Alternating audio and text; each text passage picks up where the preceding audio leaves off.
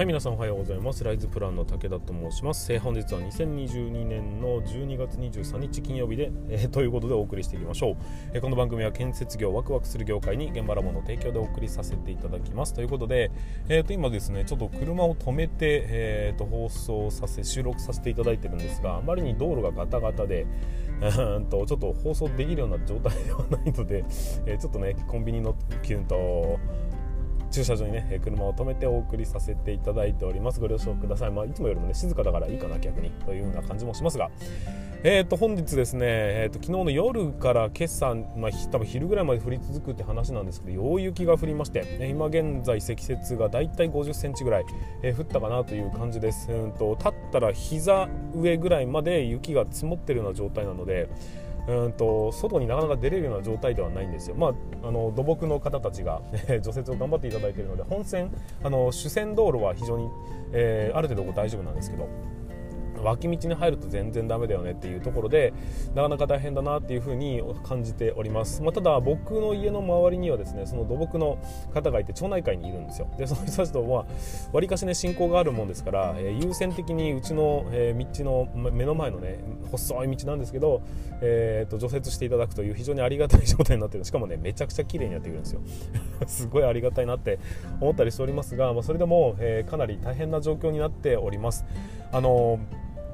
本当雪が降るとですね、まあ、今回降ったのがサラサラした雪ではなくて完全に雨なんじゃないかっていうぐらいベタベタの雪なんですよ。でこういう雪の時って何が危険ってあの雪が積もることそのものよりも着雪って皆さん知ってますかね？着雪って言って雪があの電線だとかにベタっと張り付いてしまうような状況のことをえ着雪って言うんですよ。で別にそんなの大した関係ないじゃんって思うかもしれませんがその雪がだんだんね降り積もって重みを増してくるとあの電線と電線線の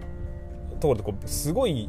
張力で すごい引っ張り合ってるわけですよ。そこに雪が乗っかって重みがね一定を超えてしまうと、えー、その電気の線がブツンと落ちてしまうというような状況になって、えー、結果あらゆるところが停電してしまうというようなことが起こりうるという話なんです。で現に、えー、僕のうちの近くでは電と停電が起きましてでうちの家もですね、え先ほど若干停電しましたね。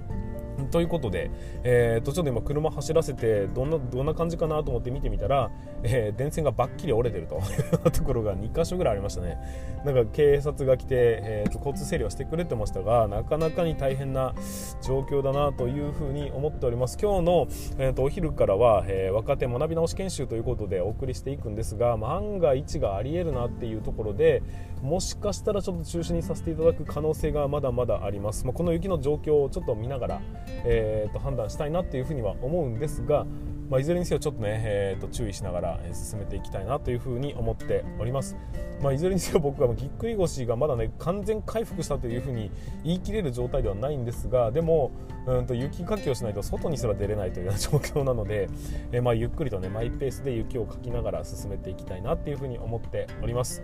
はいということで本日につきましても、えーと、始めていきますがちょっと今日はね、えーと放送できる感じではないので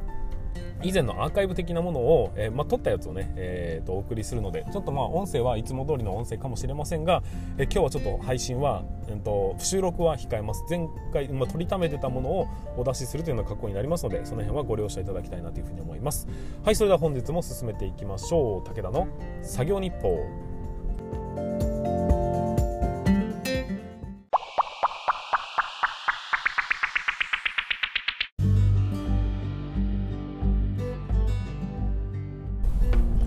はい皆さんおはようございます。ライズプランの武田と申します、えー、建設業を持ち上げて楽しい仕事にするために YouTube チャンネル建設業を持ち上げる TV を運営したり、えー、現場ラボというサイトでは若手の育成働き方改革のサポートをしたりしております、えー、この番組では建設業界のさまざまな話題や部下育成の話働き方改革の取り組み、え、仕事力を上げる考え方などなど車で運転する空き時間を使ってお送りさせていただいております、え、なので多少のね雑音につきましては今ガーって言ってますけどもご容赦いただきたいというふうに思います。ということで本日も本題に進めていきますが今日の本題は何かと言いますと,、えーと、施工管理違うな若手はスキルを意識しましょうというようなお話になります、えー、今はねもう団体戦ではなく個の時代に入ってきております。自分のね個性だとか個人のスキルみたいなのが非常に大切な時代に入ってきておりますので、えーと、せっかくこのね施工管理というものすごく大切な仕事に入っている以上スキルを意識しないともったいないよというような皆さんへのね、えー、警告違うね、え、アドバイスということになりますので、えーと、最後までお聞きいただければなというふうに思います。え、ー、と僕今ちょっとコーヒーを飲んでるんですよこれ。なんかこうボトルに入ってるんですけど。これね朝のコーヒー入れて昼昼からは紅茶を入れてるんですね。結果何が起きるかっていうとあとコーヒーの香りをした紅茶を飲むことができて紅茶の香りのするコーヒーを飲むことができるんですよ。このね紅茶フレーバーのコーヒーってめっちゃ美味しいです。これおすすめですね。たまにコーヒー入れてたまに紅茶を入れてってやっていくとこういうね新しい副産物が生まれるという、まあ、新しい発見を皆さんにお伝えさせていただきました。ということで。何の話をしてんのね。はいすいませんでした。で、えーとまあ、ちょっとだけお知らせを挟むんですけども、えーと、2023年の4月から、えーと、新人スキルアップ研修ということで1年生2年生を対象にさせていただきまして、え新人さんに現場のうんと現場とは何たるや、まあ、建設工事ってこんなもんだよっていうところから始まって設計図の読み方施工図の読み方、えー、コンクリートの積算方法みたいなところをえー、分かりやすく解説していきながら皆さんとね、えー、共有していくとそういうようなオンラインの研修になっております、えー、実務が教える、えこういうね研修につきましてはおそらくね国内で僕だけだというふうに思ってはいるんですけども、えまあ、それを僕自身が僕がやらせていただきますので、えー、ぜひうんとご参加いただきたいなというふうに思います。この概要欄かもしくは、え現場ラボというねサイトに飛んでいただきましてぜひお問い合わせいただければなというふうに思っております。まだ空きはありますのでよろしくお願いいたします。はいということで本日も本題に進めていきましょう。改めまして、えーと、施工管理ならスキルを大切にしましょうというようなお話になっていきます。まあ、冒頭でもお話ししましたが、えー、今はですね団体で、まあそのねえー、チーム戦というよりは個の戦いになってきてるわけですよ。もともとは会社っていう組織で戦っていくというやり方だったのが今は SNS の発達によって、まあ、自分のスキル一つでいくらでも、うんと仕事って生み出せるよねと。いうような感じ、まあ、僕の働き方がまさにそれなんですけどもうんと1人で生きてるんですよ僕は。だけど、え十分に、うん、仕事として成り立ちますしある程度ね自由な時間を手に入れることもできるというそういうね働き方を選ぶことができたのは何って結局自分の中でスキルを意識してきたからなんですよ。で施工管理の仕事ってねうんとまあいろんな、うん、角度から見ていくと実はものすごいたくさんのスキルを手に入れることができるそんな仕事になるんですよ、まあ、施工管理というと施工管理能力だけだと思われがちなんですけどもそうではなくて例えばコミュニケーション能力。コミュニケーション能力の中でも例えばうんと目上の人に対するコミュニケーション能力。分かりますかねこの並みいる会社の社長たちとお金の取り決めをしていかなければいけないとか自分の思い通りに現場をコントロールしていかなければいけないというこの相手を動かすスキルっていうのは他の人にはなかなか真似ができないわけですよ。っていうのをしっかり意識して磨くことによって実は施工管理で学べるスキルってむちゃくちゃいっぱいあってそれ一つ一つがあの独立していくことができるというかね自分でしっかり生きていくことのできるそういうものたちばかりなんだよっていう話になるんです。で以前僕はですね YouTube の動画でと現場監督が得られるスキルっていう動画を出しておりますのでぜひねそちらの方一度見ていただきたいんですがそのぐらい、まスキル1本の動画にするぐらいスキルってめちゃくちゃいっぱいあるわけですよ。だけどこのスキルをえー、意識していなければ得ることはできません。ここが一番のポイントでほとんどの施工管理の人はなんとなく仕事をしてなんとなく仕事ができるようになっていった結果スキルというスキルが手に入ってないんですよ。だけどスキルという風な意識をするだけで実はスキルだらけなんだということに気づくことができるはずなんですよ。で、まあ、ここからね僕の考えるスキルって何っていう。スキルの定義って何っていうところをちょっとお話しするならばもう僕の考えているですからね、えーと、本当の定義は分かりません。分かりませんが生きていく上で必要なスキルとして、えーと、考えておいてほしいものは何かというとスキルとは、えー、まずは、うんと、体系化できてそして再現性があって簡単には真似できないもの。この3つの条件なんです。この条件を、えーと、意識していただければなというふうに思います。もう一回言います。体系化することができてなおかつ再現性があってそしてうんと簡単には真似できないもの。っていうふうに意識をして、えーと行動をとってみてください。そうすると朝礼一つとってもこれねスキルにすることができるんです。例えばまあ今言いましたが朝礼をとってみましょうか。僕はですねこれを意識しまくった結果手に入れたスキルというものがあるんですが例えば朝礼を行うっていうもの。これはどういう要素があるのかっていうと例えば皆さんの前で、えー、と多くの人たちの前で話をしなければいけないということじゃないですか。でただただ喋ることもできます。こなすってやつですね。なんとなくこなすこともできるわけですがだけどここをねスキルをしっかりと意識していかなければいけないわけです。体系化する。体系化って何かっていうとまあ言ってしまえば箇条書きにするようなイメージなんですけども誰かにそれどうやってやるんですかって聞かれた時に答えることができる。分かりやすく。これが体系化のスキルです。要はうんと後輩に「いや武田さん朝礼うまいっすね」と「まあ、分かんない。朝礼うまいっすね」ってよく分かんないけど、えー、言われた時に「いいかこういうところ気をつけてやれよ」っていうことがさらりとできる能力のことを体系化するっていうふうに言うんですよ。この体系化をすることができるかどうかがまずは第一関門です。で続きまして再現性がある、まあ、体系化ができれば再現性は体験の場できるんですけども同じことをやれと言われりゃできるという状態。これが再現性。えもう一度やることができる。違う場面になったとしても同じく成功させることができるというようなものが再現性と言われるものなんです。で最後うんと最後何でしたっけ？もうね頭の中が、え、混乱して台本がないとこんなに大変なものなのかと最近痛感しておりますが、えーと、もう一つが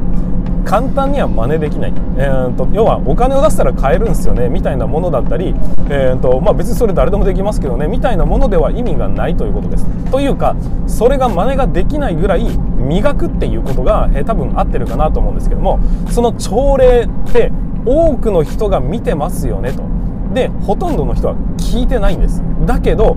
武田がしゃべるとなぜか聞くっていう状態を作るとしたら最初にしゃべるべき内容は何なのかっていうことを突き詰めて考えてどんどん磨いていくんです。そうすると短時間で